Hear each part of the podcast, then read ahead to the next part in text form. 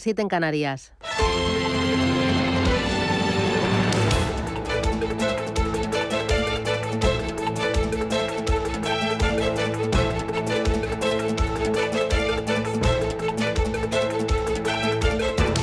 Capital Intereconomía, con Susana Criado.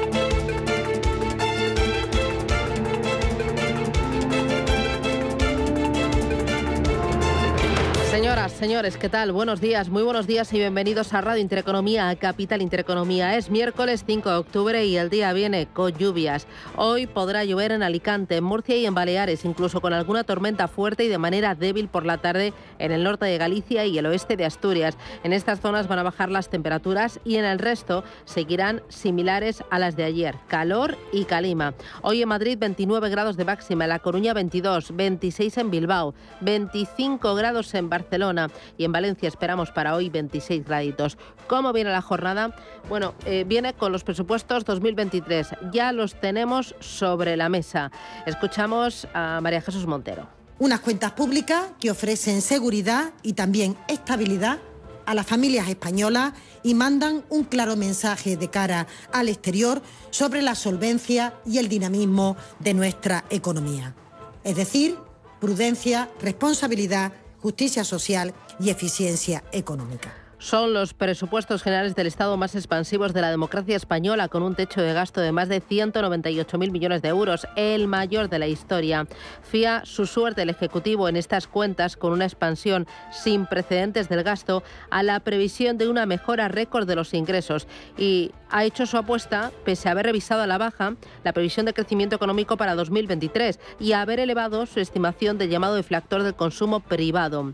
Durante toda la rueda de prensa, la ministra de Hacienda quiso dejar clara la motivación social de estas nuevas cuentas públicas, con un gasto nunca visto en este apartado, que detalló en el refuerzo de la sanidad, la educación, la dependencia, las becas y las familias. Seis de cada diez euros presupuestados irán destinados a afrontar la factura social, incluidas las pensiones.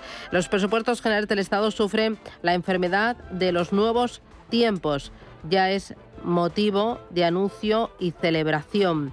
Los equilibrios de la coalición son poderosos y el componente electoral lo está contaminando absolutamente todo. Solo así se entiende una liturgia extenuante en la negociación, amplificando y estirando al límite la discrepancia para trasladar la sensación de victoria en la derrota. De la derrota ya de estos presupuestos hablaba el líder de la oposición, Feijó. Que sea noticia que el Gobierno es capaz de ponerse de acuerdo para presentar un presupuesto, insisto, acredita que este país lleva mucho tiempo, cuatro años, con un Gobierno dividido y enfrentado, y además ahora tiene que acordarlo con sus socios, con Esquerra Republicana de Cataluña y con Bildu. ¿no? Por tanto, primera cuestión atípica, que sea noticia que el Gobierno se pone de acuerdo consigo mismo. En los mercados, festival comprador en las bolsas de todo el mundo. Entre el rebote técnico y la esperanza de que la inflación se rinde a los bancos centrales, las eh, principales bolsas europeas anotaron más de tres puntos porcentuales. Wall Street también siguió la misma senda. El índice español firmó la mejor sesión desde marzo y recuperó en tres jornadas casi un 6%. Importante también vigilar el comportamiento de la renta fija, donde vimos que las rentabilidades se relajaron. El bono a 10 años americano bajó al 3,59% y el boom perforó el 2% situándose en el 1,85%. E importante un dato, el capital privado. ¿Sabe usted cuánto dinero gestiona en España? Más de 43.600 millones de euros de ahorradores nacionales e internacionales. Está presente en más de 3.000 empresas españolas, de las que cerca el 90% corresponden a pequeñas y medianas empresas. Así se desprende del estudio Capital privado y creación de empleo elaborado por la patronal Spain Cup. Hay mucho más y se lo contamos enseguida. Esto es Radio Intereconomía. Arrancamos con titulares.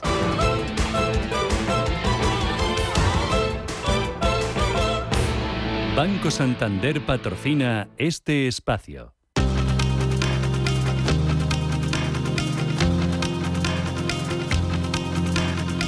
En Radio Intereconomía. Las noticias capitales. El Banco de España actualiza este miércoles sus previsiones económicas. Que reflejarán una desaceleración de la economía. Lo hará después de que el gobierno haya rebajado seis décimas su estimación de crecimiento para el año que viene, tal y como recogen los nuevos presupuestos que aprobó ayer el Consejo de Ministros. Estamos convencidas de que lograremos también sacar adelante estas cuentas públicas. Cuando aprobamos los presupuestos de 2021, dijeron que no habría dos. Cuando aprobamos los de 2022, dijeron que no habría unos terceros. Pero aquí estamos dispuestos a llevar al BOE los terceros presupuestos consecutivos. Las cuentas del año que viene que presentaba la ministra de Hacienda María Jesús Montero tienen que negociarse ahora con otros partidos y recogen, entre otras medidas, el aumento del sueldo a los funcionarios, el impuesto a los ricos, la subida de las pensiones hasta el 8,5% y ayudas para madres con hijos de hasta tres años. Pedro Sánchez se reúne hoy con el canciller alemán Olaf Scholz. Cumbre bilateral en Coruña entre España y Alemania, la primera que se celebra desde 2009, en la que ambos mandatarios buscarán acercar posturas en asuntos como el tope al precio del gas o la suspensión de las reglas fiscales. Por su parte, el gobierno alemán quiere que España forme parte del escudo antimisiles europeo ante un posible ataque de Rusia. La OPEP se reúne esta mañana para fijar su oferta petrolera a partir de noviembre. Encuentro presencial a las 12 de la mañana en el que van a participar los países productores de petróleo junto a Arabia Saudí y Rusia. El organismo podría anunciar un drástico recorte de la producción de crudo que podría superar el millón de barriles diarios por la ralentización económica. Más cosas. Más cosas. Eh, el Euribor frena su subida y se estanca por debajo del 2,5% en tasa diaria. Encadenaba ayer su quinta caída consecutiva hasta el 2,41%, más de 20 puntos básicos por debajo del máximo de 13 años que marcara hace justo una semana, en el 2,62%. La banca pide una moratoria para los hipotecados que no puedan afrontar la subida del Euribor y el gobernador del Banco de España, Pablo Hernández de Cos, avisa del efecto negativo que puede tener en el sector la subida de los tipos y de la inflación. Como consecuencia, las entidades tendrán que aumentar sus provisiones para cubrir las potenciales pérdidas y, adicionalmente, la inflación también podría elevar los costes operativos de las entidades. Como les decía al principio, el impacto neto de todos estos canales de transmisión de la nueva situación macroeconómica para las entidades en un horizonte de tres años podría ser negativo.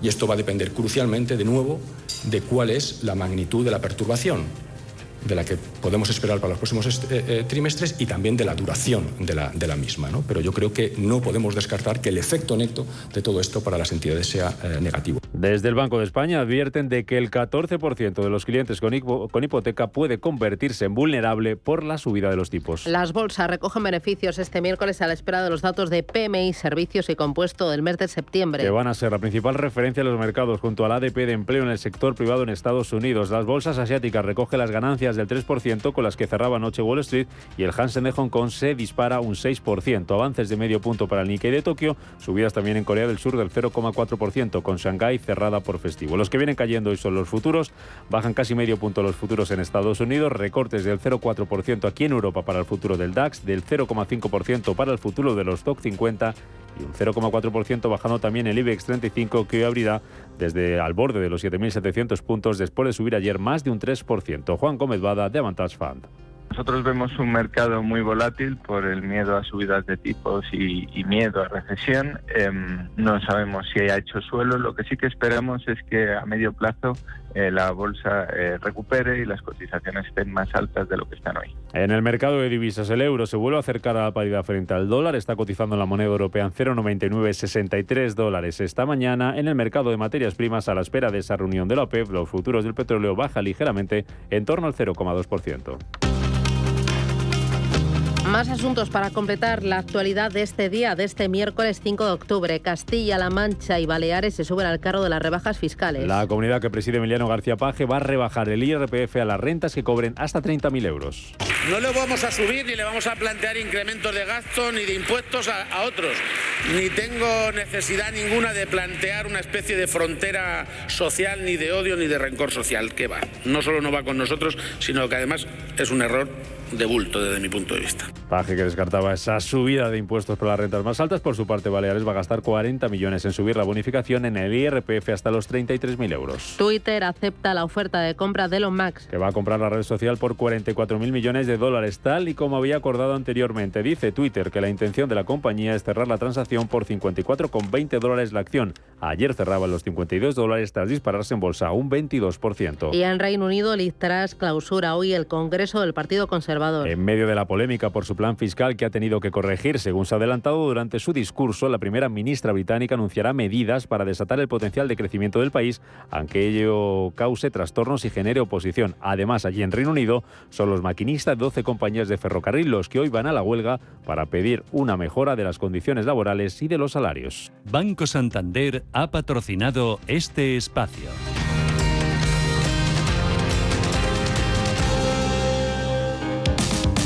Si te da por hacer más por el planeta de lo que ya haces, en el Santander calculamos tu huella de carbono y te mostramos proyectos sostenibles para compensarla desde la app. Si te da por ayudar más, Santander te ayuda a ayudar. Por si te da, Santander. Por ti, los primeros.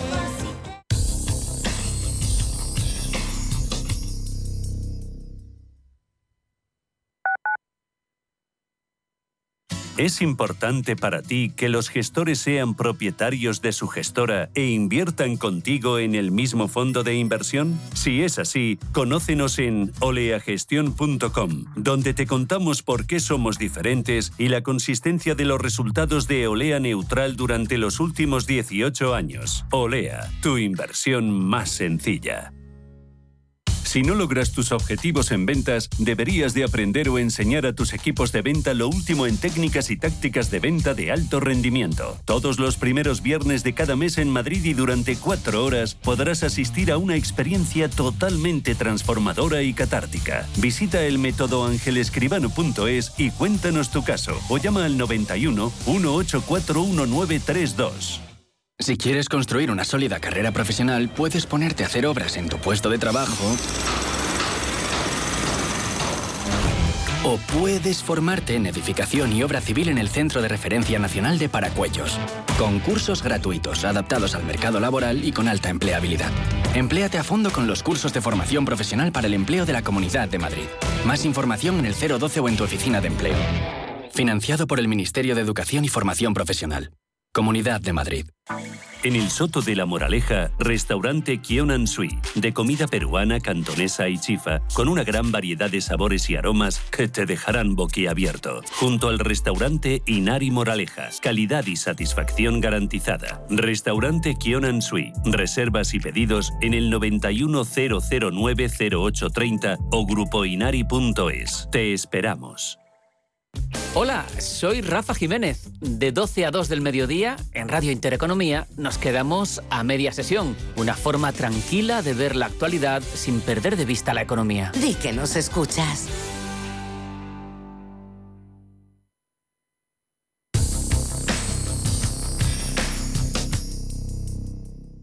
DEPAM les ofrece hoy la noticia de innovación sostenible.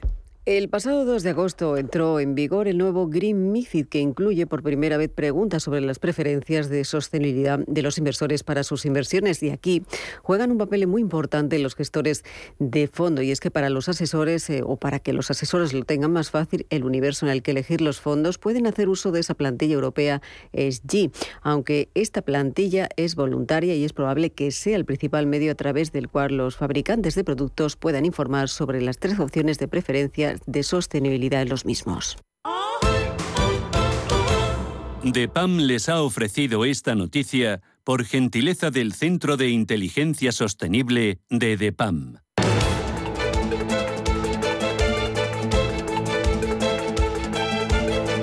En Radio Intereconomía, la entrevista capital con Susana Criado.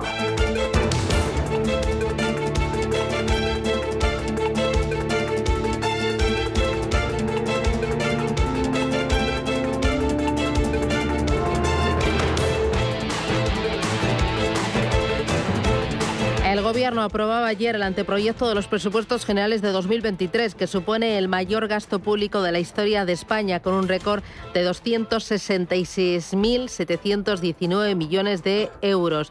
Ese desembolso va a llegar en un momento de fuerte desaceleración del Producto Interior Bruto. Para el año que viene, la ministra Calviño habló de un crecimiento de la economía del 2,1%. Pese a la ralentización, las cuentas prevén un intenso aumento de la recaudación debido a la desaparición de la mayoría de las medidas anticrisis, con la única excepción de los abonos de tren gratuitos. Vamos a intentar analizar estas cuentas y analizar otros muchos más asuntos desde el punto de vista económico con Unai Sordo, que es secretario general de Comisiones Obreras. Eh, Unai, ¿qué tal? Buenos días, bienvenido. Hola, ¿qué hay? Buenos días, gracias. Eh, ¿Son estos los presupuestos que necesita España? ¿Son unos presupuestos realistas? Bueno, yo lo primero creo que es una buena noticia que previsiblemente vaya a haber unos presupuestos generales del Estado, porque eh, primero son los terceros de la legislatura y segundo están destinados a dar respuestas a situaciones que han sido muy muy variables, ¿no? Cada uno de los últimos tres años la verdad es que nuestro país se ha enfrentado a situaciones muy, muy diversas y muy dramáticas, todas, ¿no?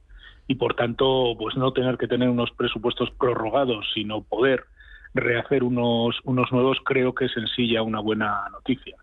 A partir de ahí tenemos que evaluarlos en, en profundidad, hemos conocido las grandes magnitudes, los grandes datos y a partir de ahora Esperamos que el Gobierno hable, como suele hacer todos los años, con las organizaciones sindicales y trataremos también de mejorar o de detectar sus insuficiencias para, a través de los procesos de enmiendas, donde estoy convencido que el conjunto de grupos parlamentarios van a incluir eh, enmiendas adicionales a estos presupuestos, tratar de mejorar las insuficiencias que veamos, ¿no? Pero en líneas generales parecen unos presupuestos con un marcado carácter eh, social, unos presupuestos que no van a caer en, deprimir la economía, sino que tienen un carácter eh, expansivo y que van a tener que hacer frente a una situación de muchísima incertidumbre como es una inflación altísima provocada no por un elemento estrictamente económico, sino por las consecuencias de una, de una guerra y de la invasión de Rusia a Ucrania.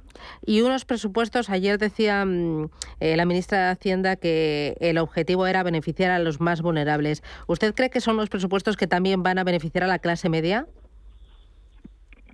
Hombre, yo creo que las propuestas que hemos conocido en los últimos días van, van por ahí en materia también en materia también fiscal lo que pasa es que tenemos que verlo en lo, en lo concreto. Ya digo que ayer se han anunciado una serie de medidas, pero tenemos que, que, evaluarlas. ¿no? Yo creo que hay que ser conscientes que ahora mismo lo que más está deteriorando las condiciones de vida, las condiciones materiales, el no llegar a fin de mes de, las personas con escasas rentas o con rentas medias eh, también, es un disparatado incremento de precios, ¿no? Y un incremento de precios que no va acompañado ni remotamente de una subida parecida de los salarios y yo creo que esa es la gran distorsión que tienen las clases medias españolas y sobre todo las, eh, las clases con, menos poder adquisitivo, los salarios más bajos. ¿no? Y yo creo que no hay presupuestos generales del Estado que puedan sustituir la necesidad prioritaria de la economía española, que creo que es una mejora más intensa de los salarios en nuestro país, porque hay márgenes para, para hacerlo y ese es el empeño que tenemos eh, desde Comisiones Obreras en este momento. Claro, ahora que me habla de salarios, ayer justo conocimos el dato de paro en nuestro país, eh, con esos datos de paro y pensando que la economía va a crecer menos en el próximo trimestre y el próximo ejercicio, ¿realmente estos últimos datos justifican una subida de salarios? ¿Nos lo podemos permitir? Bueno, yo no creo que nos lo podamos permitir, es que creo que lo debemos hacer, entre otras cosas, para tratar de contener la, desaceleración económica. Yo parto de una ah, perspectiva distinta, ¿no? Es decir, España en un momento en el que evidentemente las empresas están sufriendo el incremento de los costes energéticos, de las materias primas y de otras muchas, eh, bueno, de otros muchos productos. Sin embargo, la mayoría de las empresas están pudiendo repercutir ese incremento de costes a los precios finales al consumo. Y por eso tenemos una inflación general muy alta, pero una inflación subyacente que está en el 6,4%. La inflación subyacente es la que elimina los elementos más volátiles de los precios de la energía o de los alimentos no elaborados. Esto lo que quiere decir es que en general las empresas, como ha atestigado hace poco el Banco de España, están consiguiendo, en líneas generales, no hablo de todas y cada una de las empresas, pero en líneas generales, mantener a salvo sus márgenes empresariales, sus excedentes empresariales, y creo que en esa coyuntura de precios muy altos y de empresas que mantienen buena parte de sus márgenes, la incógnita que falta de la ecuación es mejorar los salarios. Si se mejoran los salarios, se va a activar, se va a mantener mejor el consumo, la demanda interna, que va a ser en periodos de mucha incertidumbre geopolítica todavía, esa demanda interna va a ser una de las variables que explique cómo evoluciona la economía española en los próximos años y, por tanto, cómo evoluciona el empleo. Por tanto, yo creo que una mejora razonable de los salarios no solo va en detrimento de la creación de empleo, sino que es necesaria para mantener el empleo, que por otro lado es la variable que mejor se está comportando en nuestro país. Los datos que ayer conocimos indican que aunque bueno, parece que hay una cierta desaceleración de la evolución del empleo, realmente son datos parecidos a los que hemos tenido en el mes de septiembre en los últimos en los últimos años. Por tanto, no hay un desastre ni mucho menos del empleo y el empleo está por encima de 20 millones de personas cotizantes, es decir, es la variable económica que mejor está funcionando en España, pese a tener una reforma laboral que además ha doblado, ha multiplicado por cuatro los contratos indefinidos, y alguien pronosticaba que esto iba a ser un desastre, pues está demostrando que no, y tener el salario mínimo interprofesional más, más alto de nuestra historia. ¿no? Por tanto, se están rompiendo mucho esas lógicas, yo creo que interesadas, esos silogismos que vinculan eh, estabilidad en el empleo o salarios más altos a la, a la, destrucción de empleo. ¿no? Otra cosa es que los salarios, evidentemente, no están subiendo ni remotamente al, al, ritmo de los precios. Claro, por ello ustedes creen que los salarios deben eh, subir al ritmo de los precios, al mismo ritmo que la subyacente, al mismo ritmo que la general, y si no lo hacen, eh, van a seguir con su calendario de movilizaciones, ¿no? Para, para pedirle a los empresarios que, que no sean tan tacaños, como dicen ustedes. Sí, nosotros eh, somos eh, organizaciones eh, serias y que somos capaces de leer el momento y por tanto somos conscientes que no es realista plantear una subida de salarios de hoy para mañana del 9,5 o del 10,4% como hemos tenido la inflación en estos últimos meses. ¿no? Por tanto, lo que estamos planteando son subidas iniciales, que yo creo que tendrían que situarse entre el 4 y el 4,5% para este año en torno al 3,5 para el que viene y en torno al 2,5 para el 2024, bueno, contando que de alguna manera bajará la inflación en esos futuros años y aprovechar esa bajada de, de la evolución de los precios en esos años para recuperar, mediante cláusulas de revisión salarial, el poder adquisitivo que indiscutiblemente se está perdiendo este año y que se perdió ya en el año 2021, donde no olvidemos que los precios subieron al 6,4% y los salarios a algo más del 2%. Por tanto, lo que pedimos son subidas razonables en este momento de inflación alta y compromisos de recuperación del poder adquisitivo que se está perdiendo en los salarios en los dos próximos años, donde, insisto, previsiblemente se contendrá la evolución de la inflación, pero donde todo el mundo sabe que los precios no van a bajar, no van a volver a ser los del año 2019 y por tanto ahí, en la medida en que se mantengan esos precios y bajen algunos costes de producción, los excedentes empresariales se van a incrementar en los próximos años, salvo hecatombe geopolítica, que tampoco es descartable. ¿no? Bueno, si esto es así, lo que no puede ser es que eso no se distribuya a la sociedad a través de los salarios de 17 millones de personas asalariadas.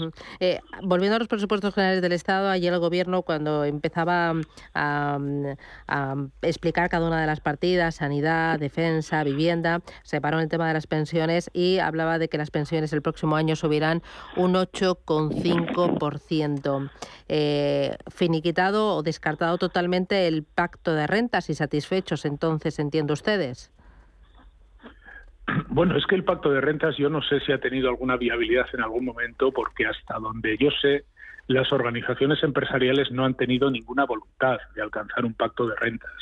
Las organizaciones empresariales en España tienen la mala costumbre de haber afrontado todas y cada una de las crisis económicas desde los años 70 en procesos de devaluación interna, primero de la peseta y luego de los salarios. Y en el momento que se plantea un reparto equilibrado del coste de la inflación que afecte no solo a las rentas del trabajo, no solo a los pensionistas, no solo a los parados y a las paradas, sino también a los excedentes empresariales, pues se borra del juego, por decirlo de alguna manera. Por tanto, yo creo que ese pacto de rentas sería más que deseable en nuestro, en nuestro país, sería un ejercicio además de madurez democrática que nos situaría mejor ante la dificultad de la, de la coyuntura económica, que es mucha, que es de mucha incertidumbre, pero mm, no he apreciado ninguna voluntad en las organizaciones empresariales y tampoco me ha quedado claro que el gobierno haya sido capaz de, por decirlo de alguna manera, de ordenar las piezas ¿no? en este proceso de búsqueda de un pacto de rentas y el gobierno más bien ha estado dedicado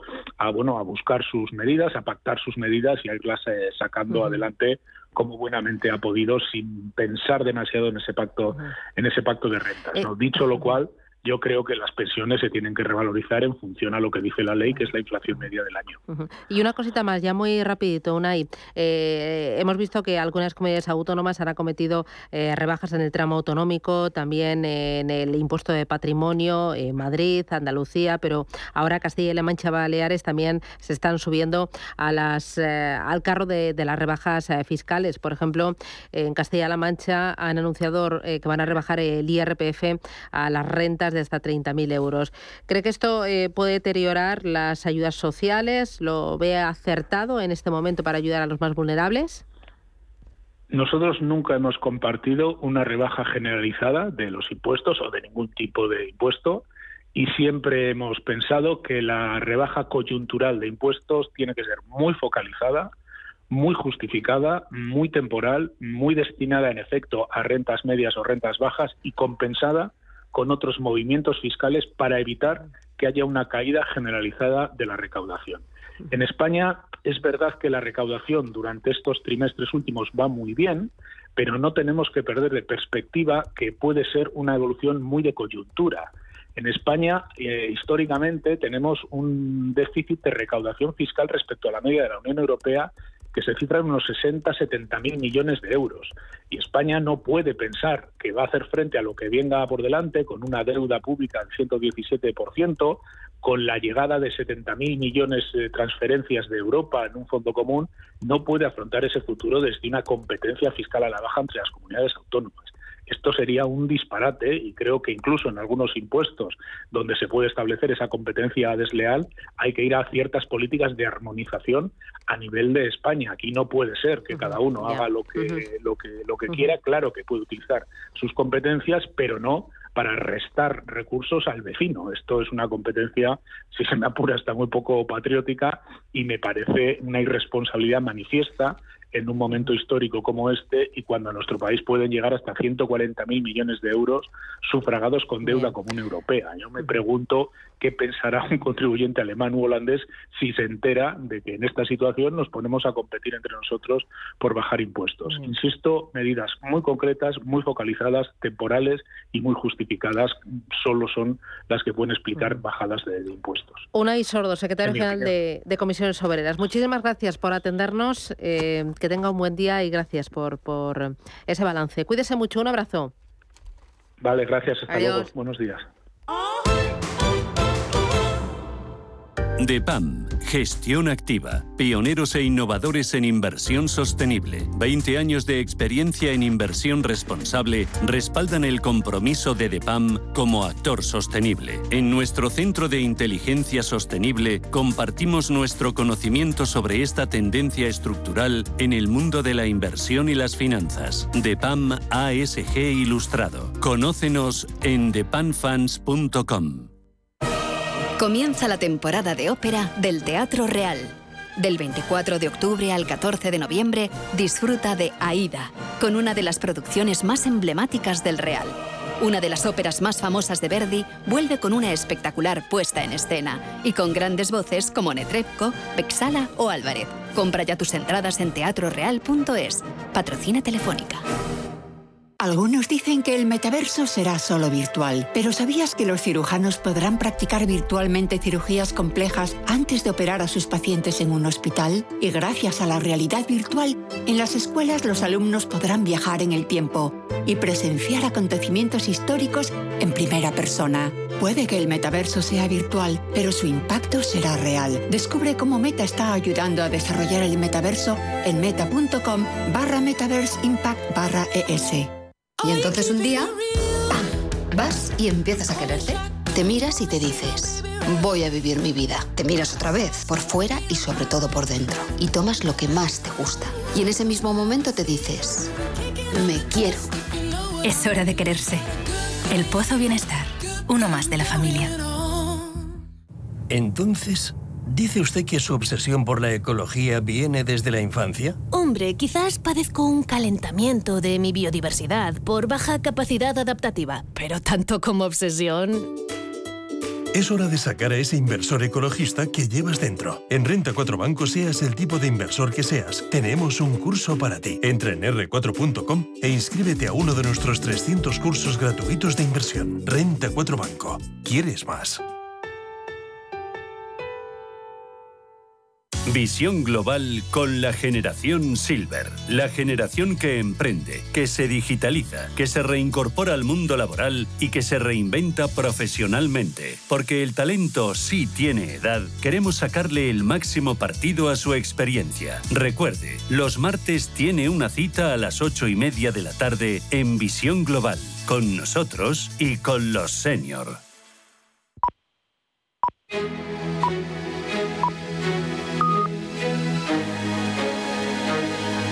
En Radio Intereconomía, la tertulia capital con Susana Criado. Invierta con calma en el agitado mar financiero. La gama de fondos Dunas Valor patrocina este espacio. Tertulia en Capital Intereconomía con Carlos Lacazi. Carlos, ¿qué tal? Buenos días. Muy buenos días, Susana. Hoy Pues enseguida comentamos eh, algunos de los mensajes que ha dado una y sordo, pero los presupuestos generales del Estado, los que presentaron ayer Sí. el Ejecutivo, ¿son los presupuestos que necesita España? Son los presupuestos. Te lo he puesto en bandeja. para Bueno, que te lo- no, yo, yo diría con un titular ahora de inicio eh, que son unos presupuestos que cargan en el sector privado y por tanto en el pequeño eh, pues empresario, en el autónomo y finalmente en el trabajador y por tanto en las familias la carga y el peso eh, del sector público. Y claro, bueno, pues así es fácil ajustarlo. Ahora vamos a ver qué queda tras eh, este desequilibrio que es el que yo entiendo entre el sector privado y el sector público. Aurelio García del Barrio, ¿qué tal? Muy buenos días. Hola, muy buenos días, Susana. Son unos presupuestos que, además de apoyar, porque tienen un gran gasto social a los más vulnerables, apoyan a la clase media española. No, para nada, no están enfocados en la clase media española. Yo creo que están muy focalizados en, eh, en tema de, de pensiones, eh, pero claro, hay que pensar en el momento que, que estamos, que hay más de 9 millones de pensionistas en España, que son 9 millones de votantes.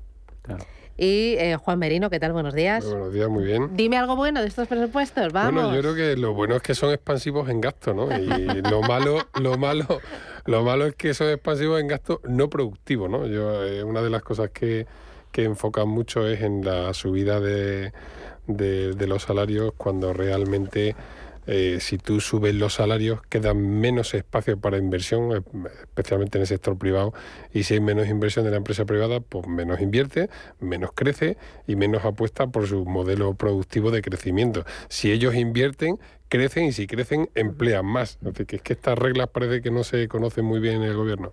Eh, creo que escuchéis a María Jesús Montero. Unas cuentas públicas que ofrecen seguridad y también estabilidad a las familias españolas y mandan un claro mensaje de cara al exterior sobre la solvencia y el dinamismo de nuestra economía. Es decir, prudencia, responsabilidad, justicia social y eficiencia económica.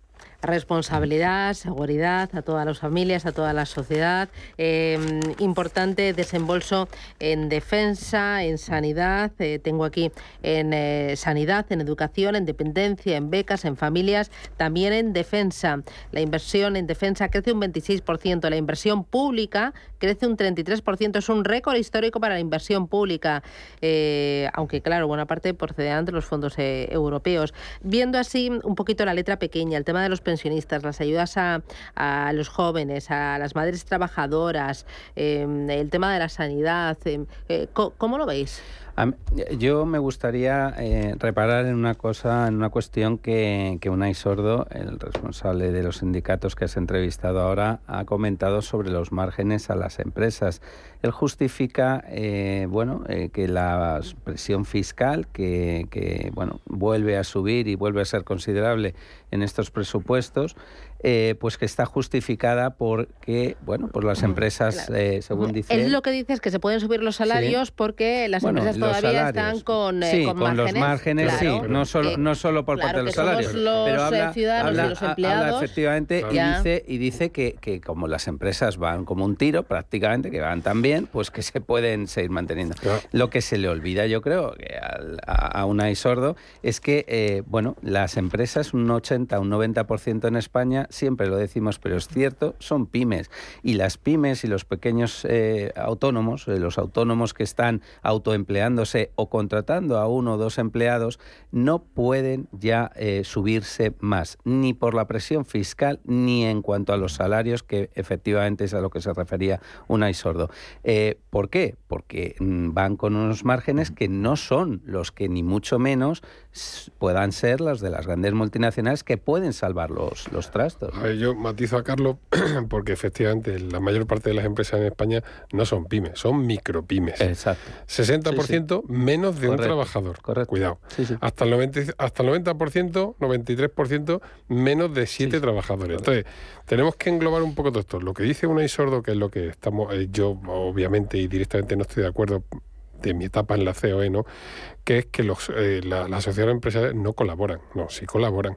Lo que pasa es que un sordo no sabe cómo funciona una empresa, cuál es la decisión del empresario. En España hay muchas empresas sin empresarios, muchos empresarios sin empresas, que es algo que yo suelo decir, pero hay muchas empresas con equipos ejecutivos, directivos que tienen que cuidar muy mucho sus presupuestos y, y sus inversiones. Entonces, nos vamos a meter hasta en los márgenes que tengan o no las empresas hasta ahí vamos a entrar. Es que eh, ya vamos a entrar hasta dónde y cómo te tienes que acostar en tu cama, ¿no?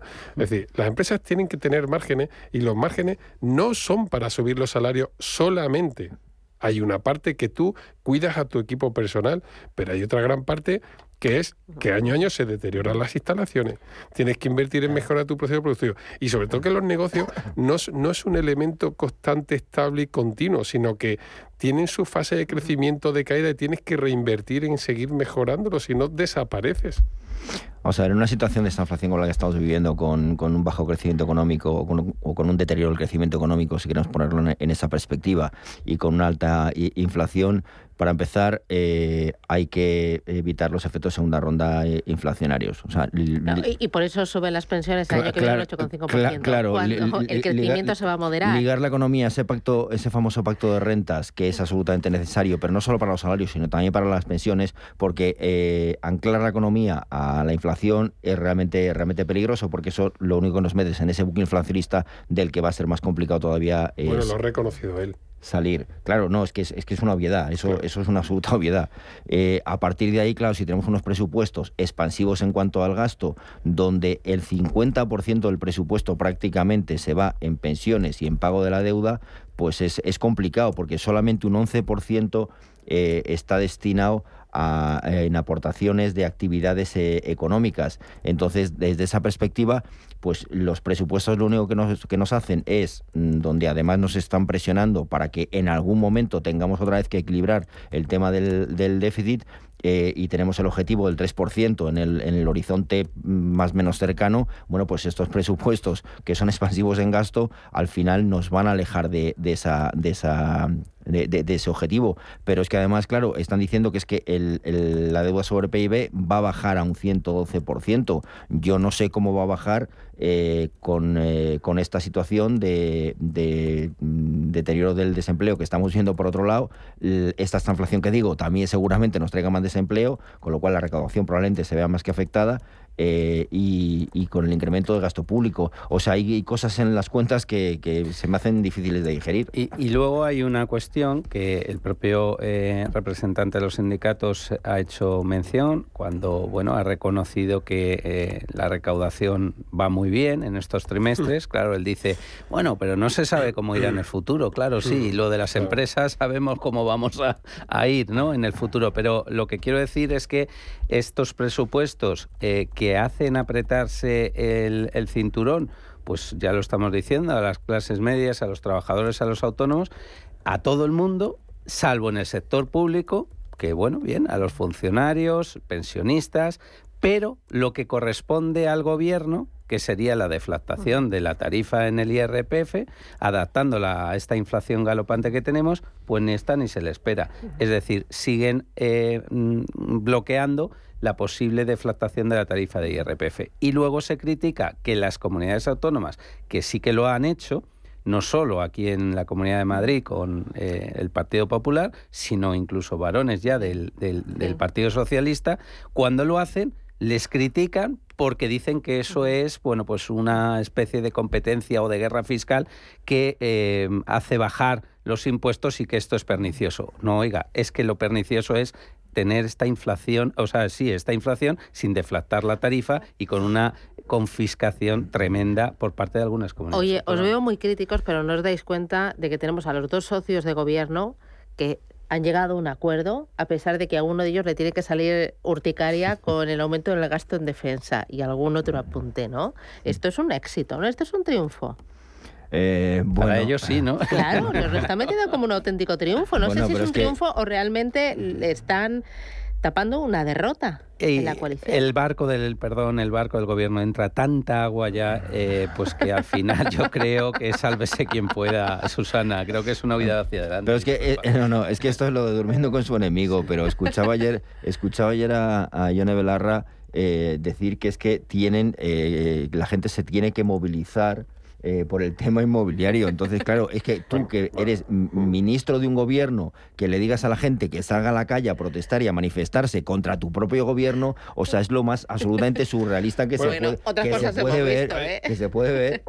Lo que sí está claro es que al, presidente hay que achacarle y, criticarle las cosas que eh, le han salido mal y también las que le están saliendo bien. O sea, eh, a, mí, el tema de mm, ponerle el espejo y retratarse el independentista y separatista del País Vasco y Cataluña como has logrado hacer él, oye, Rajoy no fue capaz de lograrlo. ¿eh? No, no, no, no, no fue la herramienta adecuada. La herramienta adecuada es el dinero. Pues toma dinero, ¿no? Eso es lo que ha, descubierto él. Y en este camino los ha retratado hasta, hasta tal punto que están implosionando ellos mismos dentro de su propio relato independentista, de tal manera que llevamos dos o tres años o cuatro donde ya ni la gente les hace, les hace caso ni les compra su relato. Oye, si tú me compras el relato de, la independencia, pero tú te sientas con los otros y, te despachas con los otros, ¿no? Entonces yo, la, la, parte positiva es la parte positiva. Yo la parte negativa que veo es, por ejemplo, la linealidad de la subida de las pensiones. Tú no puedes subir linealmente lo mismo a uno que cobra 600 que a uno que cobra 2.500. O sea, es que hay pensiones que llegan a más de 4.000 euros. Claro, pero que eso es lo que no debe, no puede ser. Hay cosas muy raras en estos presupuestos, ¿no? Que son mejorables. Me voy a publicidad a la vuelta. Seguimos con esos temas mejorables en estos presupuestos. Oye, y otras comunidades autónomas, ¿no? Ahora Baleares, también Castilla-La Mancha, que se suman, ¿no? A, la competencia fiscal. A la guerra fiscal. A otro, a otro le estará saliendo sarpullidos, ¿no? Y urticaria. publicidad y vamos con ello. Vienen las elecciones.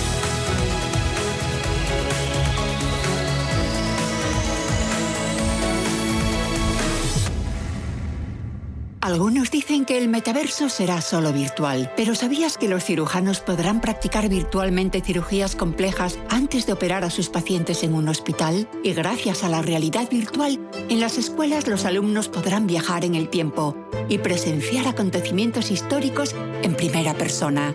Puede que el metaverso sea virtual, pero su impacto será real. Descubre cómo Meta está ayudando a desarrollar el metaverso en meta.com barra metaverse impact barra es.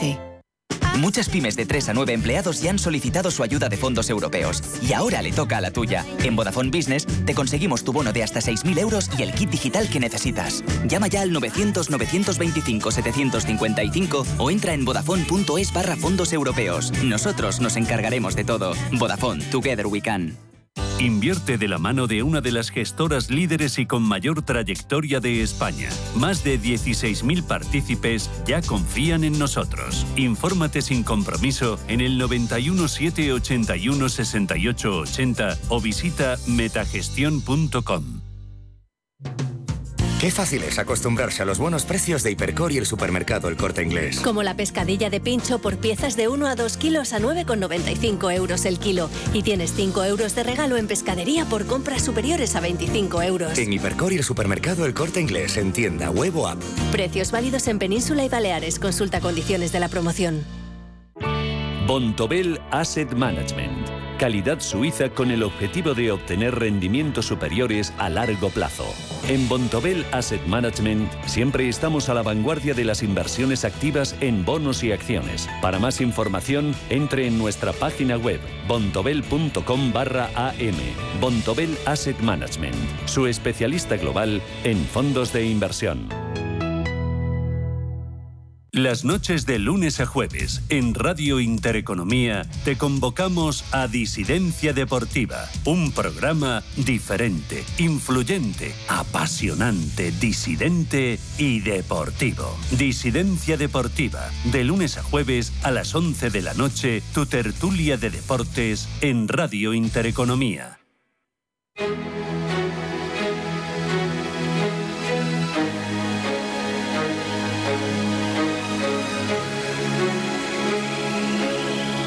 En Intereconomía, la tertulia capital. No le vamos a subir ni le vamos a plantear incrementos de gastos ni de impuestos a, a, otros. Ni tengo necesidad ninguna de plantear una especie de frontera social, ni de odio, ni de rencor social. Que va. No solo no va con nosotros, sino que además es un error de bulto desde mi punto de vista. Es Emiliano García Paje anunciando que va a rebajar el IRPF a las rentas que cobran hasta 30.000 euros. Castilla-La Mancha y también Baleares se suben al carro de las rebajas fiscales. Habéis escuchado antes a Unai Sordo diciendo que él está totalmente en contra de la competencia fiscal entre comunidades autónomas. Si es que Paje, al margen de subirse al carro, es que le da un bofetón sin mano a su jefe eh, al decir que él no se suba al carro de, de, del planteamiento que tiene la dirección de, del Partido Socialista y por lo tanto el, gobierno. ¿no? ¿Qué ocurre? Bueno, estamos en época preelectoral y todo el mundo se está posicionando porque no quieren perder sus sillas, obviamente. Claro, lo que se está viendo es que hay muchísimo rechazo, rechazo social a, este tema. Se está, eh, eh, estamos comprobando como eh, la gente en Madrid, en Andalucía, lo que están diciendo, bueno, qué bien estos gobiernos que facilitan, bueno, que haya creación de empleo, inversión, que no se rechacen los, los el, el, patrimonio, que se pueda marchar fuera, etcétera, etcétera. Entonces, claro, al final es que es como blanco y en botella, no tiene mucho más. Claro, más pero, misterio. pero fíjate que yo esto que bueno, pues que son medidas que entran dentro de lo que nosotros vemos como de interés para la economía española y por tanto para que se genere, ya lo estábamos diciendo, más inversión y por tanto más riqueza, etcétera, en las comunidades autónomas que sean sensibles a la presión fiscal, pero eh, que si se hace porque, como yo decía antes en ese símil, que está entrando tanta agua en el barco, que lo que hacen es que o huyen o directamente ahora se aferran a esas medidas, eh, se ve que es por una oportunidad política, no por una necesidad económica,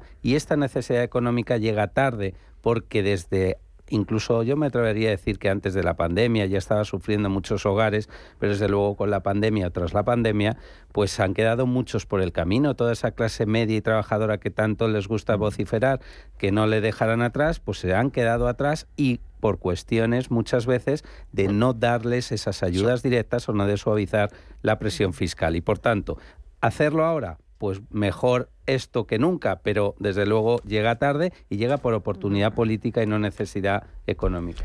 Pero bueno, pero eso, eso es desde el minuto cero, ¿no? Claro. O sea, realmente ese es el discurso. Lo que pasa es que ellos son capaces también de eh, programar o, o, modular el discurso de manera que no parezca que va contra ellos, ¿no? Sobre el tema de UNAI y la, y la guerra fiscal entre comunidades autónomas, estamos en guerra fiscal desde que existen las comunidades autónomas.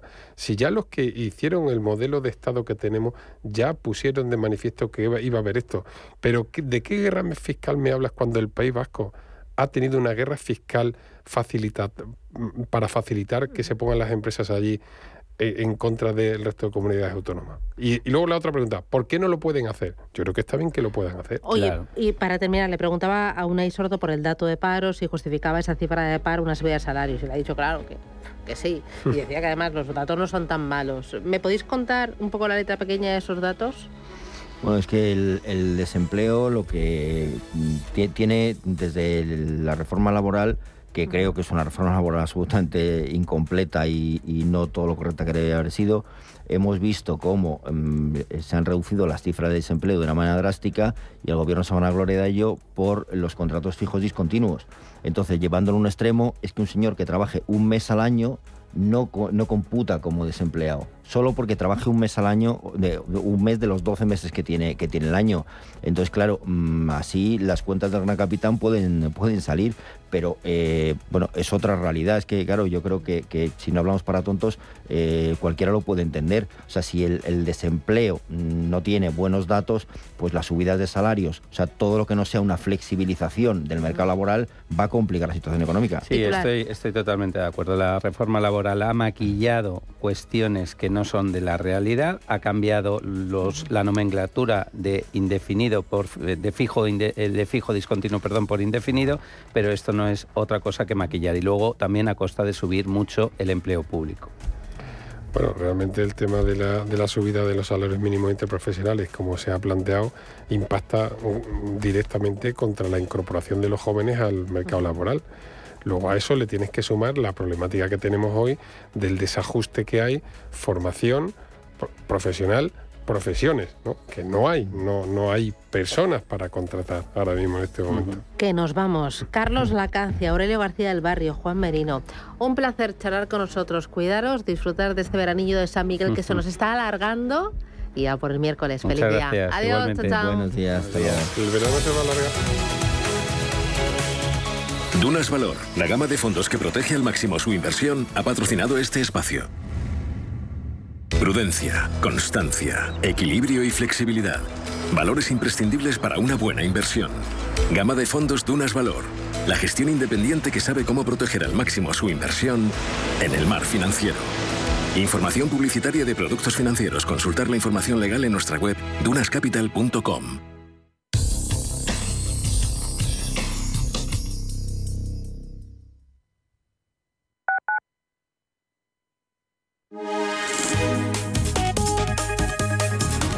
MAPRE patrocina la información del tiempo. Hoy se esperan intervalos nubosos con posibilidad de chubascos en las zonas de Almería, Murcia y Alicante. Por otro lado, cielos despejados en gran parte de la península. Y en cuanto a las temperaturas, bajarán en el interior de Galicia. Sin embargo, el mercurio no sufrirá muchos cambios en el resto del país. MAPRE ha patrocinado la información del tiempo. Algunos dicen que el metaverso será solo virtual, pero ¿sabías que los cirujanos podrán practicar virtualmente cirugías complejas antes de operar a sus pacientes en un hospital? Y gracias a la realidad virtual, en las escuelas los alumnos podrán viajar en el tiempo y presenciar acontecimientos históricos en primera persona. Puede que el metaverso sea virtual, pero su impacto será real. Descubre cómo Meta está ayudando a desarrollar el metaverso en meta.com barra metaverse impact barra es.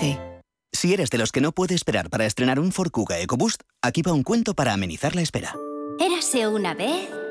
Y colorín colorado, este cuento se ha acabado. Listo, se acabó la espera. Porque a veces lo bueno no se hace esperar. Ford Kuga EcoBoost con entrega inmediata. Que tus ganas de disfrutarlo no esperen. Condiciones en Ford.es. Ecosistema Digital, nuestro programa de digitalización desde un punto de vista económico y social. Arte, cultura, deporte, redes sociales y economía con un enfoque digital. Los viernes de 2 a 3 de la tarde en Radio Intereconomía, Ecosistema Digital, con Alma Navarro.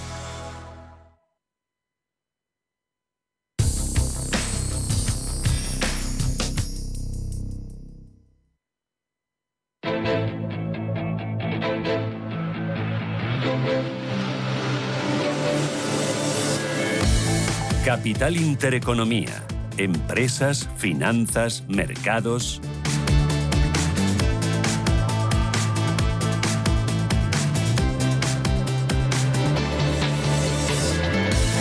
Ocho minutos, llegamos a las nueve de la mañana. Para apertura, Ángeles Lozano, ¿cómo viene el miércoles? Buenos días de nuevo. Muy buenos días. Después de tres sesiones consecutivas de avances, especialmente la de ayer, cuando el IBEX 35 se quedaba al filo de los 7.700 puntos, hoy parece que los inversores van a pasar por caja, aunque con moderación. El futuro del índice viene marcando una caída del 0,35% en una jornada en la que vamos a conocer cifras finales del PMI de septiembre en España, Francia, Alemania, Italia el conjunto de la eurozona, el Reino Unido y Estados Unidos. Un día en el que también estaremos muy atentos al inicio de la reunión que celebra en Viena la OPEP más sus socios. Lo más probable es que se decida un recorte drástico en la producción. También atentos en nuestro país a las proyecciones macroeconómicas actualizadas que publicará el Banco de España. Y desde Estados Unidos nos van a llegar cifras de exportaciones e importaciones y la encuesta ADP de empleo no agrícola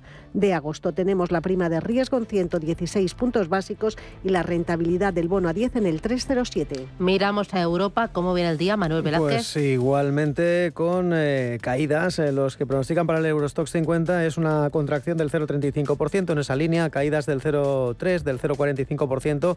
Frankfurt y París, eh, recortes más suaves del 0,22% para el FTSE 100 londinense en una jornada en la que habrá que estar de nuevo atentos a algunas rebajas de recomendación. Por supuesto, HSBC, eh, que ha rebajado el precio objetivo de Credit Suisse, que finalmente ayer lograba reducir esas eh, caídas que llegaron a ser prácticamente de doble dígito. Finalmente caía menos de un punto porcentual. Una jornada en la que si atendemos a los futuros en eh, Wall Street vemos que estos están en negativo, cayendo un 0,4%, que venimos de un cierre en Asia con mayoría de ganancias. El mejor, el Hansen de Hong Kong, ha rebotado ni más ni menos que un 6,2%. Todavía queda algo más de media hora de negociación números verdes en Asia y continuamos con la dinámica de las materias primas eh, creciendo 91,94 dólares el precio del barril Bren. Ya saben que a las 12 es la reunión de la OPEP. En las divisas vemos como el euro sigue perdiendo terreno frente al dólar. Claro que ha recuperado en las últimas horas 0,9984 dólares. David Cortina, responsable de renta variable de Santander Private Banking. Eh, David, ¿qué tal? Buenos días. Buenos días, Susana. ¿Y hoy qué esperar del mercado después de la fiesta del día de ayer? Bueno, pues esperamos una apertura ligeramente bajista, en torno al medio punto porcentual, como dices, después de la fiesta de ayer y de los dos días anteriores, con subidas de más del 6% que llevamos en tres días. Prácticamente hemos recuperado el 75% la caída del trimestre anterior y el mercado pues está viendo la posibilidad de que las políticas monetarias de los bancos centrales eh, sean menos agresivas de lo que se venía descontando últimamente. Vimos el Banco Central de Australia eh, subir solamente 25 puntos básicos frente a 50 esperado. Y bueno, eh, los datos publicados el lunes del sector manufacturero deja ver que la subida de tipos realizadas por la Reserva Federal comienzan a tener su efecto. Eh, hoy eh, muy pendientes también de la relajación de la renta fija. ¿Más tranquilos em, o crees que también esto es un suspiro y vamos a volver a ver al bono americano por encima del 4% y al bono europeo, el boom, claramente por encima del 2%? Bueno, de momento más tranquilos. Eh, hay que ver los próximos datos. hoy tenemos el dato de ISM no manufacturero, que es muy importante, sobre todo el componente de empleo que va a ser un indicador adelantado del dato del viernes de, empleo. A partir de ahí veremos si el mercado sigue viendo esa posibilidad de que la política monetaria sea menos agresiva o sigue habiendo subidas fuertes de tipos de interés. Nosotros creemos que en corto plazo va a seguir siendo una política bastante agresiva de subida de tipos para tener controlada la inflación, que es el principal objetivo a día de hoy. Y, muy rapidito, hoy reunión de la OPEP, ¿qué esperáis y cómo veis el precio del crudo? Bueno, eh, esperamos un recorte de la producción mínimo de un millón de barriles diarios, puede ser incluso un millón y medio, y el precio del crudo, pues creemos que se debe estabilizar en los niveles entre 80 y 100 dólares barril. El Bren lo tenemos en niveles de 91. Bueno, pues en estos precios debería estabilizarse el precio del petróleo. David Cortina, desde Santander Private Banking. Gracias, buen negocio. Igualmente, gracias, Susana.